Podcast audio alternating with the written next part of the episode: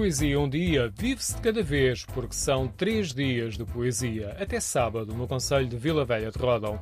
A Poesia um dia assinala a 11ª edição e o embrião é Graça Batista, da Biblioteca Municipal, que este ano valoriza de novo o encontro, a partilha e também sabermos acolher e viver o silêncio. No Silêncio da Natureza, por exemplo, com o herbário poético que a Marina Palácio nos trará e a experimentação de leituras de alguns livros jogo silvestres, absolutamente hum, maravilhosos, que são livros feitos com alguns com sementes. Os livros Jogos Silvestres são um exemplo da abordagem poética na relação do homem com a natureza. Essa relação vai também ser expressa através de vídeos e de vozes que não se deixam silenciar.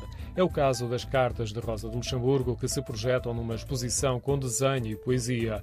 Há ainda para descobrir o resultado da residência literária das poetisas Ana Paula Inácio e Sandra Costa e do poeta e encenador Paulo Campos dos Reis. A residência resulta dos convites do diretor literário do Poesia Um Dia, o poeta e dramaturgo Jaime Rocha. O papel dele é fundamental porque tem, tem, trazido a Vila Velha de Rodão dos melhores poetas portugueses contemporâneos, que não só vêm cá mostrar o que fazem, mas vêm cá viver durante uns dias a nossa realidade e deixam-na inscrita nos textos que escrevem durante a residência literária. Outro contacto com os poetas da residência literária é no tradicional passeio de barco entre as deslumbrantes Portas de Rodão, no Tejo, uma viagem aberta. Os poetas em residência, os editores, os leitores de poesia e, e, autores até anónimos podem vir e faremos leitura de poemas durante uma viagem de barco no Rio Tejo. A viagem de barco é na tarde de sábado. A participação nas várias iniciativas é gratuita